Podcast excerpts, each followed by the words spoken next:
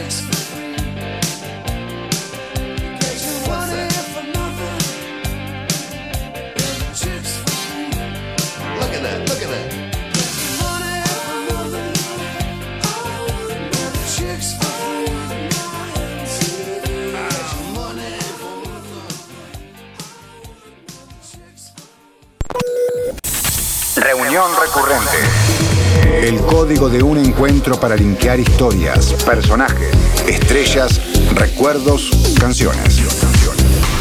Reunión recurrente. Este es mi jefe, Jonathan Hatt, un hombre millonario. Es un gran sujeto. Robert Wagner. Ella es la señora Hatt. Es increíble, una dama maravillosa. Powers. A propósito, mi nombre es Matt. Y Lionel Stander. Yo cuido de ellos. No es sencillo porque su afición es el peligro. En los Cubs. Y como no podía ser de otro modo, volvemos a los 80, una década ostentosa, podríamos decir. Ya la crisis del petróleo había quedado en los 70 y la era Reagan llegaba con muchos dólares y eso también se reflejaba en las series que se producían en los Estados Unidos. He ahí Dallas, Falcon Crest o Dinastía para dar cuenta de esa opulencia, de esa lluvia de billetes verdes. Los programas televisivos detectivescos no quedaron exentos de esta tendencia a mostrar gente rica tirando manteca al techo. Crímenes y dinero se aunaban. Y en esta parte del mundo disfrutábamos de ese lujo visto por televisión. Un lujo muy kitsch muchas veces, con altas dosis de investigaciones para dar con él o la culpable del caso que se estuviera investigando. En 1979 la cadena estadounidense ABC estrenó Heart to Heart, conocida en España como Heart y Heart y en América Latina como Los Heart. Detrás de ese éxito, porque fue un éxito, el gran productor televisivo del país del norte en aquellos años. Sí, el mismísimo Aaron Spelling, asociado en este caso con Leonard Goldberg. Protagonizada por Robert Wagner y Stephanie Powers, que ya tenían su carrera y eran muy conocidos, Heart to Heart salió al aire desde 1979 hasta 1984. Y a lo largo de esas temporadas pudimos ver al matrimonio Hart haciendo las veces de detectives. Un matrimonio con mucho dinero, por supuesto. Él era un CEO, como se dice ahora, de un conglomerado global llamado Hart Industries, un, uno de esos hombres hechos a sí mismo, ¿no? que son muy caros a los sentimientos en los Estados Unidos. Y ella, una periodista freelance, su esposa. Con una mansión deslumbrante en la soleada California, los Hart contaban con la inefable ayuda de Max para resolver estos casos, un caso cada capítulo, como de, este, indicaba el formato de esa época. Pero además Max trabajaba como mayordomo, como cocinero y como chofer. ¿Le pagarían acorde a tanta tarea? Mm, ¿Quién lo sabe?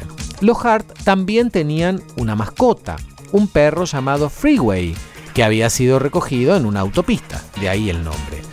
Porque además de guapes y sexys, tenían un corazoncito, claro, además de mucho dinero, ni hablar.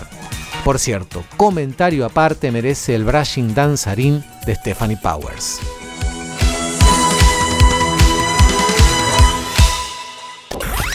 Reunión recurrente. Un recorte posible.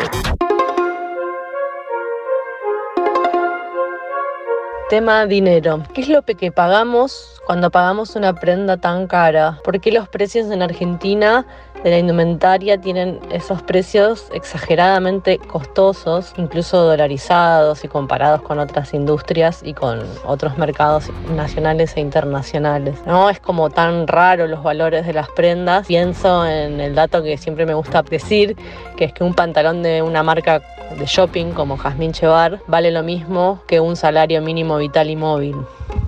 Entonces, ¿qué pagamos cuando pagamos una prenda que vale un salario mínimo? En principio me atrevo a decir que lo que pagamos es la exclusividad es pagar que una persona que cobre un salario mínimo no pueda tener la prenda que vos tenés. Y ahí nos lleva como a la, a la base del surgimiento del sistema de la moda con la alta costura que surge como instrumento de diferenciación post-revolución industrial. Es decir, hasta la revolución industrial y hasta la revolución francesa estaba reglamentado por las leyes suntuarias. Es decir, según tu clase social, según tu posición en, en el sistema monárquico, podías vestir de determinada manera. Con la Revolución Francesa se caen las leyes suntuarias y es en ese momento en donde surge la posibilidad de pagar esa distinción. ¿no? El surgimiento de la burguesía va a permitir, el surgimiento de la burguesía, la revolución industrial, la industrialización de los textiles, que sea el dinero esa categoría de distinción que antes la tenías según el lugar donde habías nacido. Entonces, desde ese lugar es que surge la alta costura,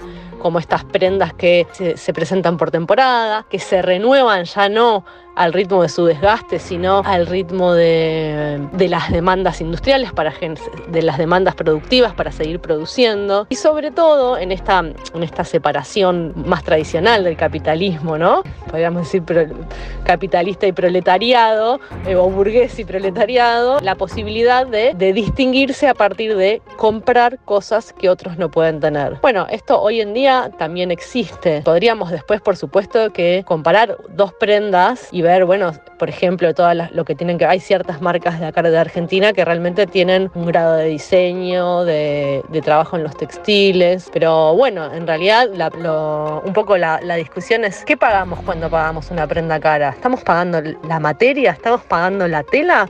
¿O estamos pagando aire? ¿No? Porque en realidad lo único que terminamos consumiendo son lo que se le dice intangibles, ¿no? Estoy consumiendo valor de marca, herramientas de distinción, una marca que esté en shopping, sistemas de financiamiento en cuotas y no necesariamente el precio de la tela y la confección. De hecho, tanto las prendas que valen un salario mínimo vital y móvil como las que se venden en la salada o, en, ahora en, en, Flores o en Avellaneda, las confeccionan las mismas personas y cobran eh, valores hiper bajos, infrahumanos, en donde la única estrategia es sostenerse con la cantidad y no con la calidad. Entonces un poco lo que uno empieza a entender es que cuando compra moda y compra ropa cara está comprando aire, no está comprando materia. Sí, podrán tener algún lino de mejor calidad, algún proceso, seguramente, pero igualmente esa, esa prenda va a pasar de moda en poco tiempo y la vas a descartar antes de que ese lino de excelente calidad o esa gabardina alucinante dure. Y bueno, habrá que preguntarse si será guardada, será archivada o tendrá una nueva vida.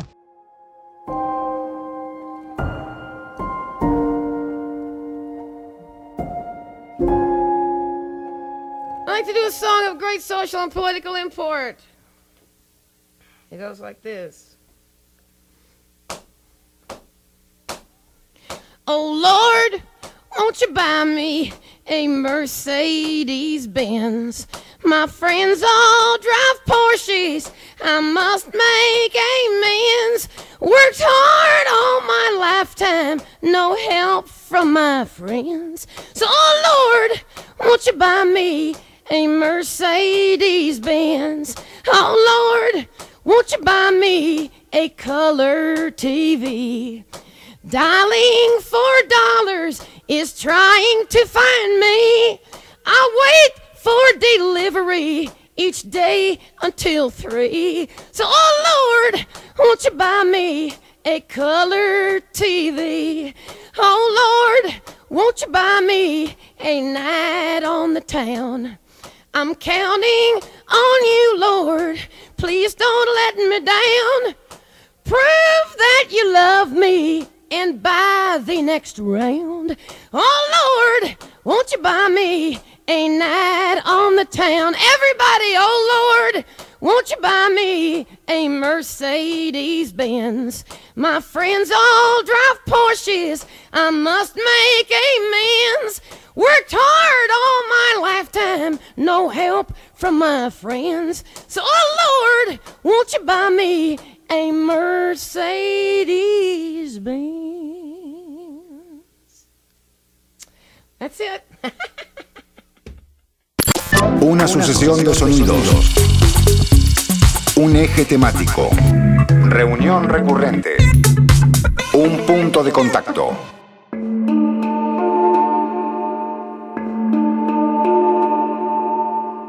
Hola a todos, mi nombre es Lauriano O'Neill, soy ex asesor comercial de Aternan Broker, creador de la academia NFT, una empresa dedicada a los juegos NFT o Play to Earn, donde se ganan criptomonedas a través de videojuegos. Hoy nos adentramos en un mundo emocionante y revolucionario que es el arte NFT y las criptomonedas. El primer paso es el fundamento de las criptomonedas. Imagínense monedas digitales iguales a las que tienen en su home banking, que es dinero digital. Eso con otros condimentos que mejoran la seguridad, los métodos pa- para procesar las transacciones y la transparencia que se llama blockchain. El Bitcoin o Ethereum, que existen únicamente de manera digital, son criptomonedas. Y a diferencia de las monedas tradicionales, están descentralizadas, lo que significa que no están controladas por ningún banco o gobierno y que hoy en día las puedes adquirir en cajeros automáticos o en casas de cambio por todo el país o el mundo. Después el segundo paso, el concepto de NFTs. Estas siglas se refieren a tokens no fungibles, lo que los hace únicos en su eh, capacidad para representar la propiedad digital exclusiva.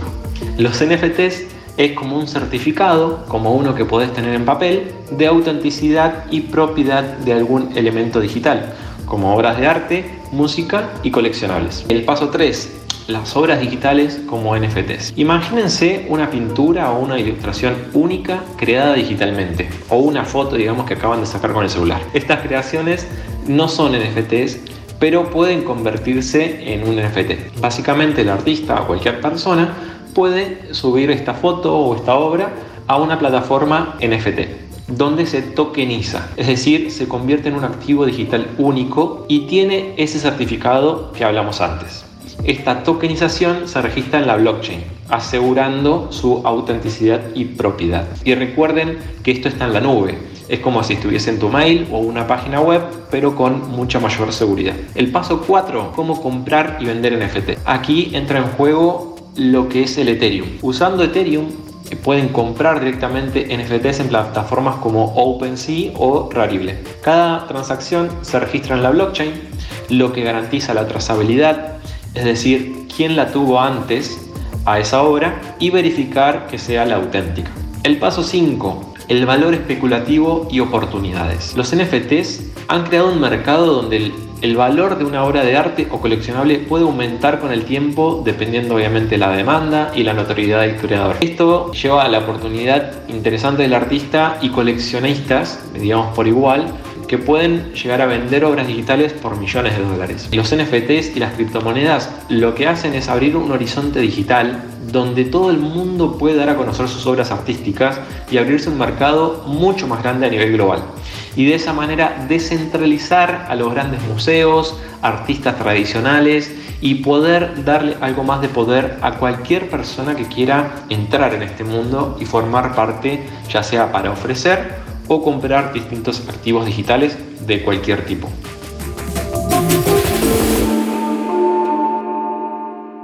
Reunión recurrente. Esa cara que te suena en la serie que empezaste a ver. Reunión recurrente.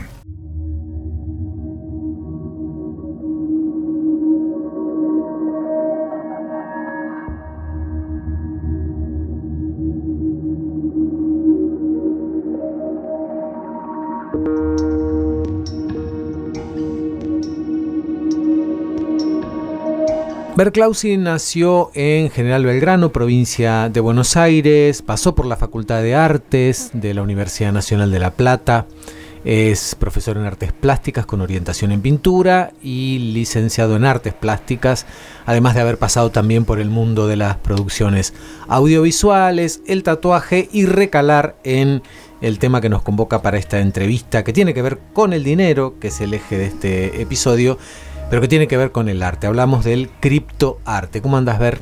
Edu, ¿cómo estás? ¿Todo Muchas bien? gracias por invitarme. No, un placer. Eh, Bueno. En primer lugar, bueno, lo charlábamos antes de empezar. eh, el, el tatu- el mundo del tatuaje te llevó a esto? ¿Así fue? Eh, yo creo que fue un poco abrupto el cambio de tatuar y de golpe a principios del 2020 cuando no se pudo tatuar más, Claro. hubo un viraje fuerte al mundo de lo digital. Eh, en donde mm, creo que se abrió la posibilidad de para muchos muchos artistas latinoamericanos y de todo el mundo de poder ofrecer sus obras eh, a un mercado internacional de arte que antes bueno debido a un montón de burocracias de museos y, y- e intermediarios era muy difícil de llevar a, a cabo ¿no? Eh, ¿Hablar de criptoarte y de arte digital es lo mismo? Eh, yo creo que se le dice, bueno, criptoarte es esta, esta palabra que se está usando ahora para, para, para definir un poco la fusión entre arte y la tecnología de blockchain. Todo lo que es arte digital es, bueno, el arte que está hecho a, eh, a través de, de medios digitales, computadoras o tablets o etcétera, eh, y venía pasando mucho antes del, del criptoarte, digamos. El criptoarte lo que propone un poco es la posibilidad de mercado para este arte, para este tipo de arte. Así que son diferentes. Son, dos diferentes. diferentes, Son sí. diferentes. También comentabas que eh, de alguna manera, eh, digamos, el criptoarte llega a ser lo que es hoy a partir de lo que fueron primero las criptomonedas y una espe- un, un- un, digamos, un exceso de ganancias, se puede decir, algo en que invertir. Algo así, sí, sí, algo así. Eh, bueno, en- con la digitalización del mundo y de un montón de, de cosas que conocemos y con todos los cambios que tuvo esta digitalización, eh, entre esos cambios aparece eh, un poco la, eh, la emisión de criptomoneda en altísimos volúmenes, de- seguramente por todo este proceso de digitalización y de que todo el mundo estaba en su casa con una computadora, Claro. eh, hizo que, que eso crezca rapidísimo, digamos. Hay, algunos términos, vos ahí lo, lo- dijiste en algún momento, que, digamos, a, mí particularmente me resulta todo muy novedoso. El, digamos, ya de las criptomonedas uno venía escuchando, el criptoarte para mí es un término nuevo y está bueno este, desandarlo, pero hablabas de blockchain. Bueno, la tecnología blockchain o cadena de bloques es un sistema a través del cual eh, se realizan eh, distintos tipos de intercambios que están eh, corroborados y, y validados por una comunidad que usa ese sistema, digamos, en todo el mundo a través de Internet y que hace que esos eh, intercambios sean tengan el, el nivel de, de- de- de- de realidad, digamos, como Sí. lo son los intercambios físicos en cualquier parte, digamos. Se puede comprar o vender obras o infinita cantidad de cosas a través de tokens que se les asigna un valor monetario y bueno, y eso queda legitimado en esa cadena de bloques. Y, y- y desde ahí es donde se, se emiten estos certificados NFT, que son los que permiten que una persona compre algo Claro. sabiendo que es original y que, eh, digamos, que aunque haya copias, ese es el original. Exacto, sí. Los NFT pasan a ser eh, este certificado que decís vos de autenticidad en el caso del criptoarte, que bueno, se le asigna un valor económico y el, el- el coleccionista o el comprador de esa obra compra ese, ese token digital, ese NFT, al valor que se le asignó y pasa automáticamente a su billetera virtual, a su wallet, y, y- y adquiere una obra de arte digital, digamos. Eh, todo eso enmarcado en un montón de, de- de- de formas que se fueron acomodando a través de estos años a, a cómo tiene que suceder eso, ¿no? Porque eh, eh, podés llegar a vender una obra sin necesidad de tener una galería que te auspicie o un banco intermediario que te cobre impuestos, eh, simplemente con ponerte en contacto con el coleccionista y esti- estipular un precio, eh, puedes hacer un contrato digital en forma de NFT o bueno, hay otros sistemas y podés venderle eh, tu obra a un coleccionista en cualquier parte del mundo. Claro, pensaba, digamos, cómo eh, modifica también la lógica del mercado del arte esto, ¿no? Porque digo, esto que decías, hay galeristas, hay, hay casas de subastas, Sí. que en general siempre tienen su, su parte de la torta, ¿no? Sí, sí. eh, eh, viene pasando algo eh, a mucha velocidad, ¿no? En estos últimos años, que es esta, esta aparición tan, tan, tan, eh, tan rápida de, de- términos y de, y formas de, estructuración de estos sistemas que bueno, fue fundamental en un principio eh, encontrarse con gente que estuviera en la misma situación y poder compartir experiencias, ideas y conceptos básicos para que bueno, para que todos podamos se nos puedan abrir las mismas puertas, digamos. Eh, yo a principios del 2020 eh, empecé a formar parte de un grupo que se llama CryptoArc, que es un, un grupo de artistas eh, en calidad hay muchos artistas que venían trabajando de, de- lo físico, Ujú. la pintura, hay tatuadores, hay ilustradores. Eh, muchos de estos artistas siguieron trabajando en formato físico, otros se adaptaron a lo digital eh, y otros ya venían trabajando de manera digital, pero sin poder vender su obra de la manera en la que el criptoarte les permitió. Y mm, este grupo que nació en el 2020 eh, ya tiene una cantidad enorme de miembros en los servidores, nos pueden encontrar en las redes sociales y, mm, y todo el tiempo fuimos eh, tratando de compartir eh, experiencias, eh, aprender a usar desde apps hasta programas de edición o, o de desarrollo web incluso, para hacerlos nuestros un poco y para tener un poco de control sobre toda esa situación que estaba creciendo tan rápidamente, ¿no? ¿Cómo, ¿Cómo se llama el grupo y cómo se el lo grupo se llama CryptoArg. ARG. ARG, con ARG. ARG de Argentina. Ajá, o sea que nuclea a gente solo de nuestro país. Nucleas, nuclea gente de nuestro país, pero bueno, a, a medida que se fue agrandando el grupo, empezaron Sí. a entrar otras, otras personas y nos pusimos en contacto con otras comunidades de otros países para hacer intercambios, para establecer vínculos. Eh, hace poco, el año pasado, los chicos fueron a México a una muestra. Eh, a mitad de año estuvieron en Lisboa. eh, y el año pasado también estuvieron en Nueva York exponiendo. La verdad que se está moviendo muchísimo, eh, pese a que, bueno, todo este mercado está ligado al, al- al movimiento y fluctuación del- de la moneda, del cripto, Ajá.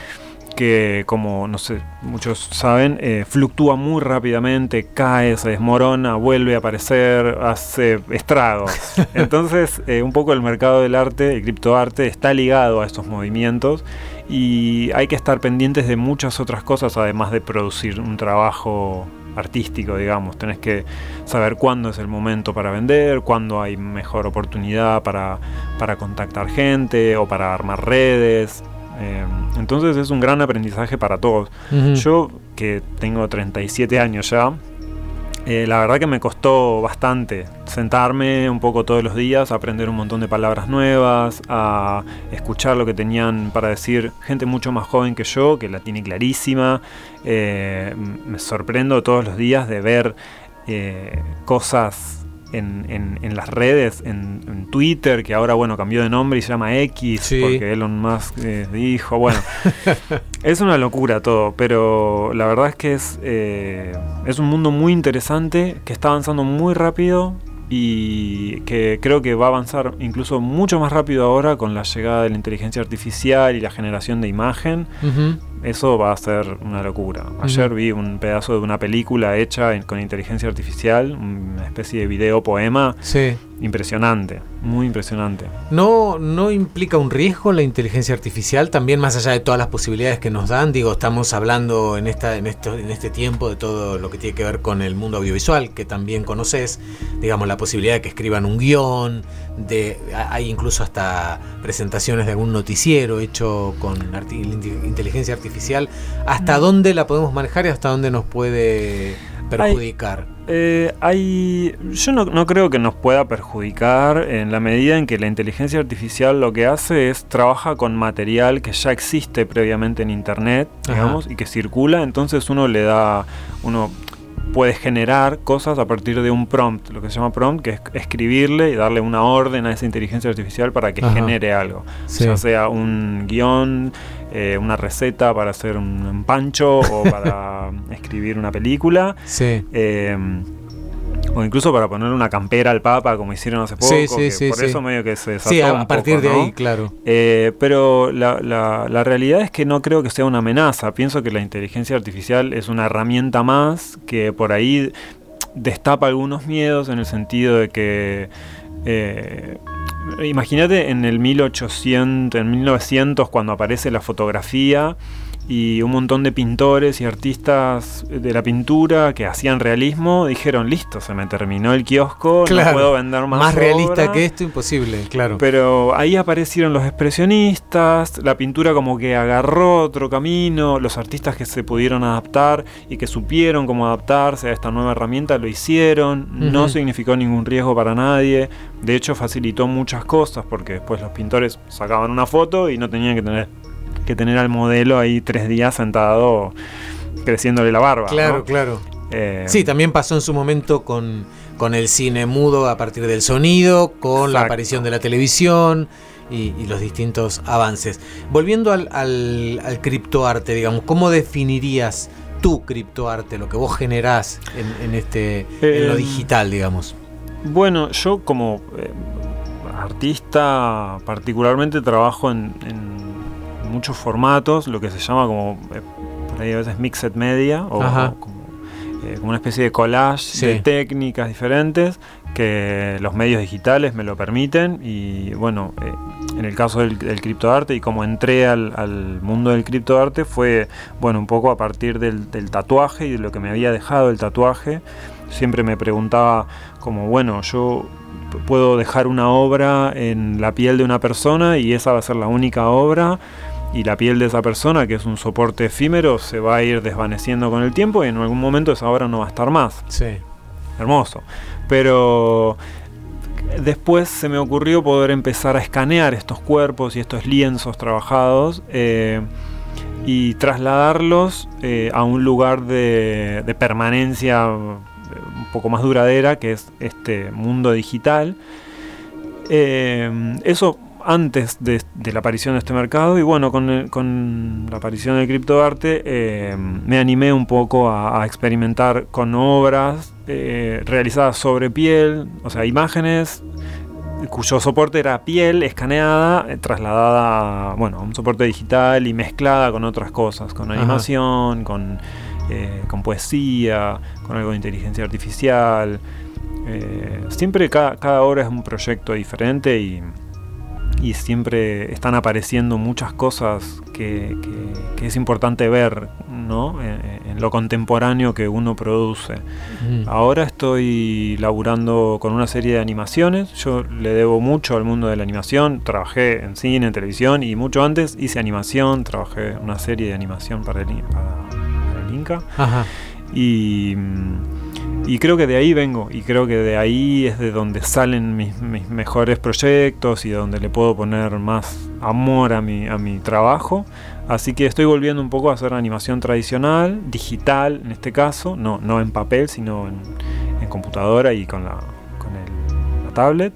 Eh, y bueno, como en este momento el mercado está medio planchado, es un buen momento para hacer redes, para, para aprender, para aprender a entrar en estos mercados, eh, aprender a usar estos términos, eh, entender un poco cómo es la economía que viene. Eh, creo que es un momento importante para eso, para quien tenga la posibilidad y el tiempo de aprender esas cosas, hay que actualizarse, hay que estar Sí, sí, este, cercano al- a lo que va pasando. Por último, ver cómo puede hacer la gente para, para ver tus obras, para ver lo que haces, para ver también lo que tiene que ver con el tatuaje, para seguir tu arte. Eh, bueno, yo como tatuador sigo trabajando en mi estudio acá en La Plata y en Buenos Aires, en Cava. Eh, me pueden encontrar en las redes como Ver Clausi con B corta, todo junto. Eh, también en Twitter eh, publico mucho del trabajo de las animaciones y estoy un poco más metido en esto del criptoarte. Instagram capaz que es más como un portfolio de trabajos de tatuaje, por ahí Ajá. suelo trabajar por ese medio. Sí. Y después pueden encontrar las redes también del colectivo artístico de CryptoArg. No sé si llamarlo colectivo, pero sí de este grupo maravilloso que me cobijó. Eh, y en donde pueden sacar un montón de información, aprender eh, un montón de cosas, de, de subir una obra al- a, a estos mercados digitales y, y bueno, y aprender. Y aprender. Es Está mejor. buenísimo eso. Gracias No, por haber gracias estado. a vos, Edu. Seguimos.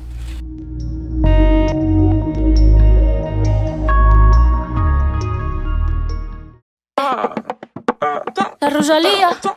Uh, que jo sé que nascut per ser milionària. Com si ploguessin sant els bitllets pels aires. Un dia per Mumbai i el següent a Malta. Sempre ben escoltada, prova de bala. El que voldria és tenir un Bentley de color blanc i un de color verd. Però tot això sé que no ho puc fer fins al dia que tingui molts diners. El que voldria és tenir Només vull veure bitllets de 100 Signar del dòlar dintre la ment Fucking money, man. Només vull veure bitllets de 100 Fucking money, man.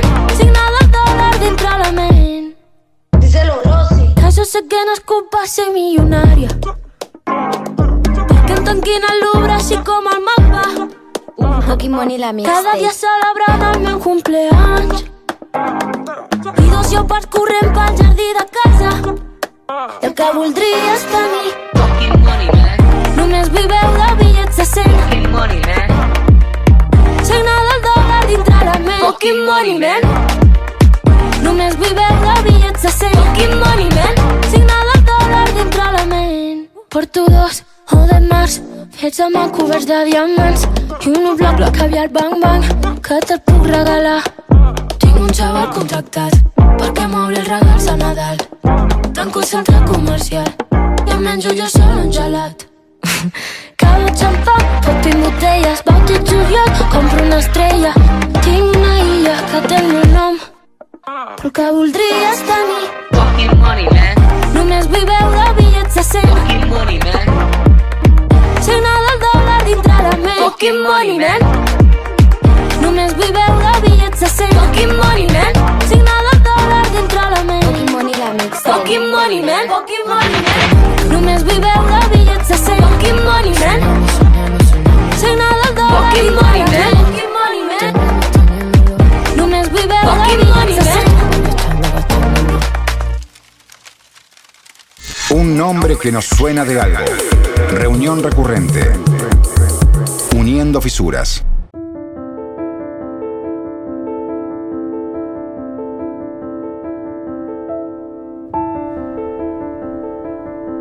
Viernes 27 de marzo 2015. Me voy a Pompeya y por 9 pesos consigo la nueva credencial plastificada del 135 hasta junio.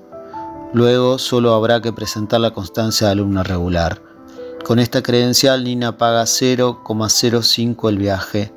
Antes de ir gasto 30 pesos en pizzicato en un café y una media luna. A las 10.30 me encuentro con Almada en el patio de comidas del Village.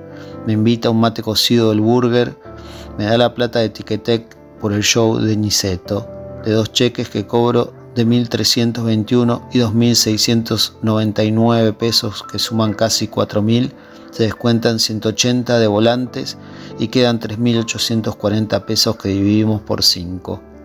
Alejandro cobra como un integrante más del grupo, ese es nuestro arreglo y me parece justo. Nos quedan 3.065 pesos para nosotros cuatro, quedando con la idea de proponerle a los chicos de usarlos para comprarnos discos a nosotros mismos. De esa manera guardaría en un plazo fijo el dinero y repartiríamos discos entre nosotros para venderlos a lo que cada uno quiera y cuando quiera. Propongo comprarlos a precio de venta al público porque de otra manera estaríamos perdiendo. Pero al final no le digo nada a los chicos, era solo una idea. Un amigo de Nina viene a almorzar. Compro lechuga, limón y brócoli por 40 pesos. Diario del Dinero, Rosario Blefari.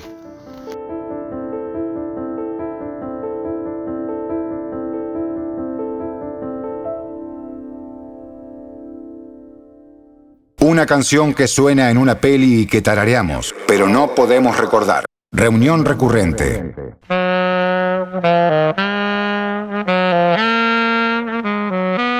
La parte del león es una película argentina, policial, estrenada en octubre de 1978, escrita y dirigida por Adolfo Aristarain. 400 nada más. 40 mil millones de los viejos, querida. La frase que le da nombre al film hace referencia a lo más importante de un todo, del botín de un robo, por ejemplo. Todo perfecto, todo estudiado, todo estudiado. Esto me pasa por meterme en un jardín de infantes. Hasta ahora te fue bien. ¿Te parece? ¿Y la guita dónde está?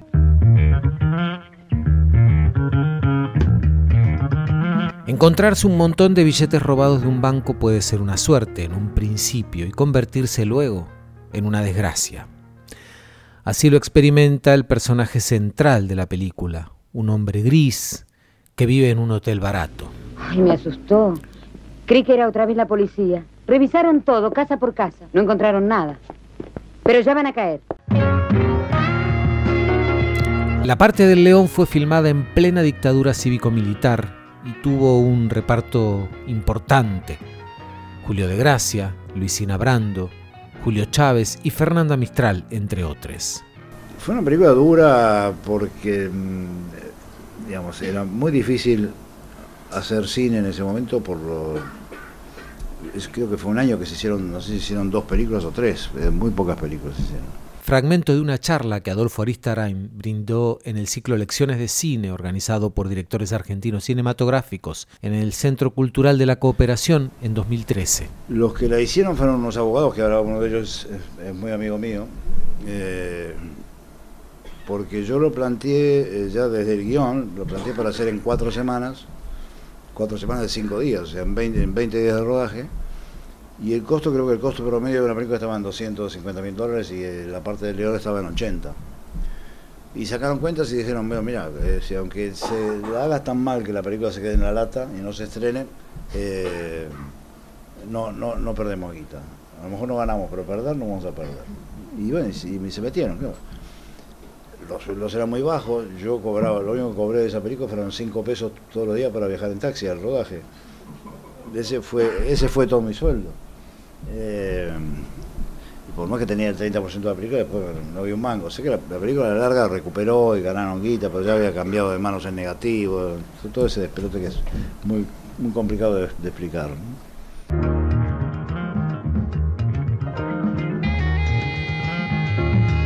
Aristarain elige contar una historia sobre dinero robado dos veces y lo hace con poca plata y recursos técnicos limitados. Y ahí está la parte del león, una gran película del género policial negro y llena de perdedores.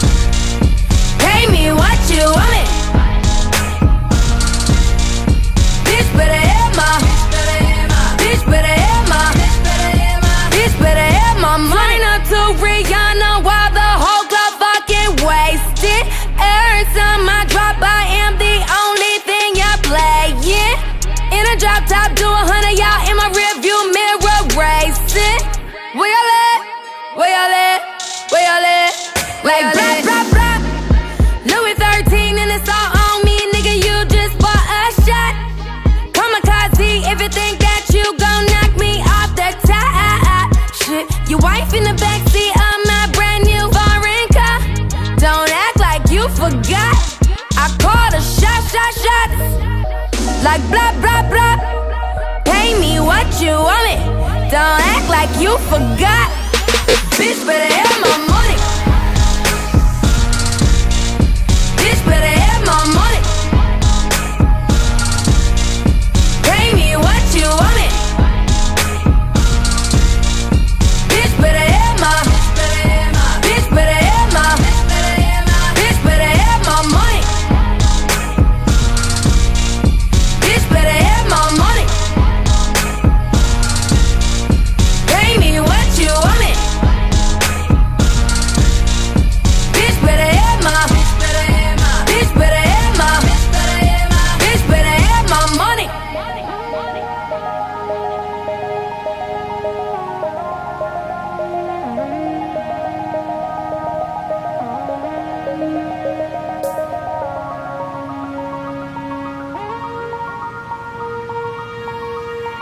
Bitch better have my money.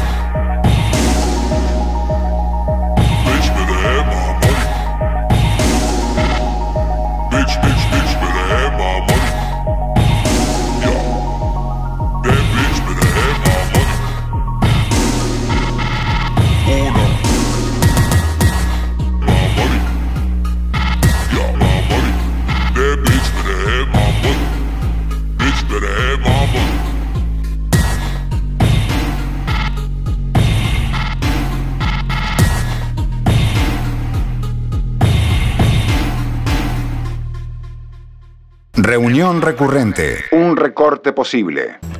El Lobo de Wall Street es una película estadounidense de 2013 dirigida por Martin Scorsese y protagonizada por Leonardo DiCaprio, Jonah Hill y Margot Robbie. FBI.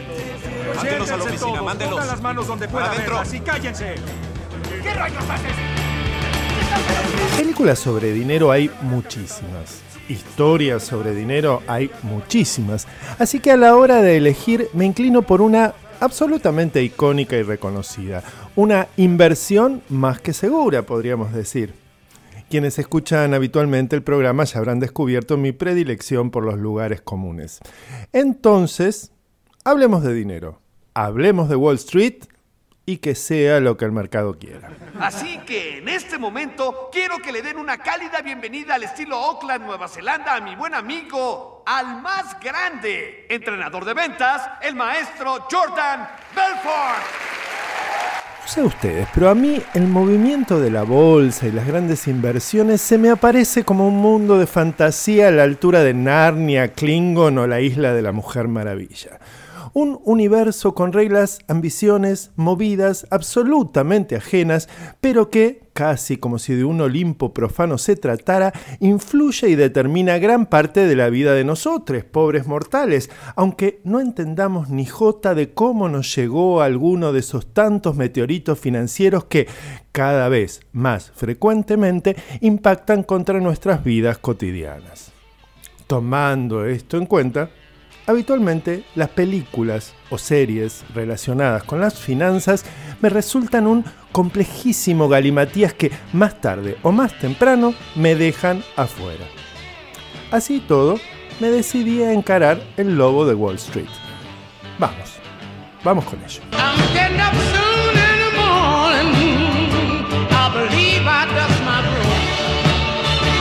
primero que me atrajo de la peli, sobre todo en la primera parte, es el tono y el ritmo que plantea. Basándome en mi propia ignorancia sobre el tema, un tono muy poco realista que se acerca más a las fantasías que podamos tener las gentes de a pie sobre el mundo Wall Streetiano. Sí, me lo acabo de inventar. Que a lo que realmente sucede en esos lares. Pareciera una estrategia que usa Scorsese para ponerse a los espectadores de su lado. Miren, miren, parece decir, así viven todos estos que manejan el mundo. Así viven, sin límites, desbordados, hundiendo sus narices en toneladas de cocaína, sexo y humillaciones. Descontrol, excesos, lujuria, les confirmo sus fantasías. Y ahí nos quedamos nosotros fisgoneando a los poderosos y preguntándonos, ¿es una parodia maximalista? ¿O en realidad Así son las cosas en ese cielo, mientras nosotros nos apretujamos en el bondi yendo a trabajar. Ay, ay, ay. Por favor, llévenselo. Lo siento. Y ahí seguimos, boyerísimos, presenciando el no sé qué número de círculo del infierno. Y como con cualquier escena infernal, se nos revuelven los principios y los deseos y el asco y la excitación todo al mismo tiempo. ¿Qué nos pasaría si tuviéramos acceso a todo ese dinero? ¿Dónde encontraríamos nuestro límite? ¿Seríamos capaces de encontrarlo? ¿Hasta dónde dejaríamos que nuestras fantasías se concreten si realmente fueran posibles de concretar? Poderoso caballero es don dinero. Los delaté a todos. Y a cambio, me dieron tres años en un agujero en Nevada del que jamás había escuchado. La peli es larga. Aclaro para quienes solo se le atreven a los pequeños formatos, pero al menos para mí pasa como si no lo fuese tanto. En algún momento, confieso, temí que se transformara en una parábola bíblica y casi, casi, casi la dejo en el camino. A mí me encantan las películas bíblicas, otra confesión, pero solo para ver en televisión abierta y durante Semana Santa. Sin embargo, cuando fuera de este género la cosa se pone muy moralista, me tira para atrás. Y bueno, en algunas ocasiones me parece que es un riesgo con Scorsese ser poseído por la lógica católica de italoamericano neoyorquino. Sin embargo, para mí, al final hay un par de giros que la desplazan de este riesgo. No sé, no digo mucho, no quiero spoilear. Ya me dirán ustedes qué les parece. Uy, creo que se me está alargando demasiado la columna de esta semana. Pero bueno, yo también quería darme un lujo, ponerme un brillito, excederme un poco. Cada uno con lo que tiene a mano, ¿qué va a ser? Y recuerden, amigues, el lujo es vulgaridad, pero el infierno es encantador. Al menos así dicen por ahí. Una sucesión de sonidos, un eje temático. Reunión recurrente. Un punto de contacto.